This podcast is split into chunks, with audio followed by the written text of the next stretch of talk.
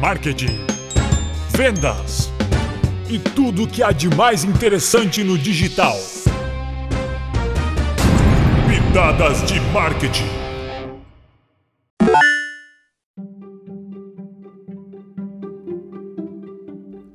Como definir a melhor estrutura de um site? Uma página na internet tem como função trazer mais visibilidade para a empresa e garantir um maior alcance de público, mas para isso é preciso investir na estrutura de um site. Um levantamento realizado em parceria entre a We Are Social e a HotSuite, divulgado pela Pag Brasil, constatou que o Brasil conta com mais de 149 milhões de pessoas conectadas à internet. Outro estudo organizado pelo NZN Intelligence e divulgado no site E-Commerce Brasil aponta que 74% dos consumidores que têm acesso à internet preferem compras online e 81% deles realizam pesquisas em sites antes de se decidir. Agora que já descobrimos o potencial do mercado existente, saiba como melhorar a estrutura de um site escutando este podcast. Primeiro de tudo, como escolher a estrutura de um site. Antes de tudo, é preciso definir qual o objetivo e função do site para a empresa. Dar uma espiada na página do seu concorrente pode ser o início para essa conclusão. Um site pode ter a função de ser, por exemplo, um canal de comunicação entre a instituição e o público, uma página de apresentação da empresa e seus produtos, ou uma loja virtual. Para escolher a melhor estrutura de um site, você deve reunir-se com os colaboradores e desenvolvedores do site, e após isso selecionar as melhores ideias para a elaboração do site. Em conjunto, podem ser definidos objetivos e conteúdos conteúdos. Inclusive, o site pode ajudar a otimizar todo o trabalho da equipe. O time de desenvolvedores é essencial para elaborar um site responsivo e com visual moderno e funcional. Vocês também precisam fazer a definição das páginas. Não existe uma regra para a definição das páginas ao se definir a estrutura de um site. Elas devem ser elaboradas de acordo com os objetivos, funções do site e necessidades da empresa. De modo geral, um site possui uma página inicial, que é a homepage, né, a porta de entrada do seu site. Se ela não for bem desenvolvida, a visita não acontecerá por completo. Logo, seu papel é o de atrair e manter visitantes.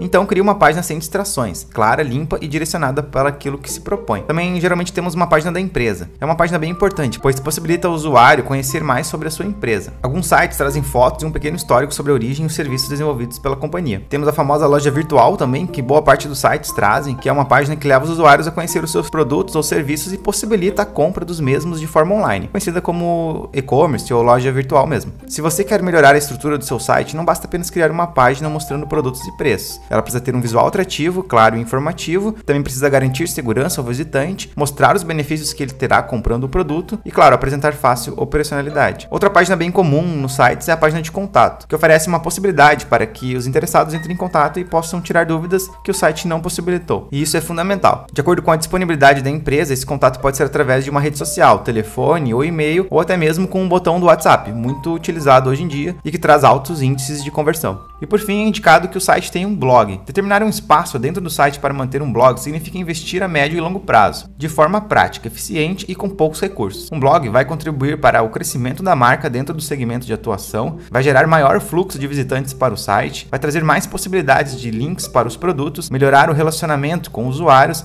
melhorar também o ranqueamento da página no Google, claro, trazer maior conversão de visitantes em clientes. Agora que você sabe como melhorar a estrutura de um site, conte com uma empresa especializada em marketing digital para desenvolvê-lo. Conte com o Ito.digital. Obrigado por ouvir e até a próxima.